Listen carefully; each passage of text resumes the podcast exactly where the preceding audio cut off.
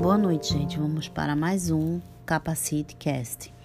Nós vamos agora definir os tipos de liderança. A liderança autocrática é aquela liderança onde o líder impõe suas ideias e decisões ao grupo, não permitindo um diálogo aberto.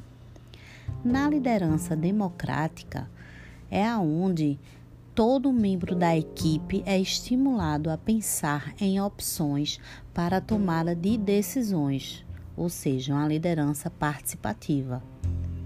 Na liderança liberal, é, ela vai ser apenas útil, útil na avaliação de resultados de processos de capacitação da equipe a última liderança situacional é o tipo de liderança que correlaciona liderança, motivação e também poder.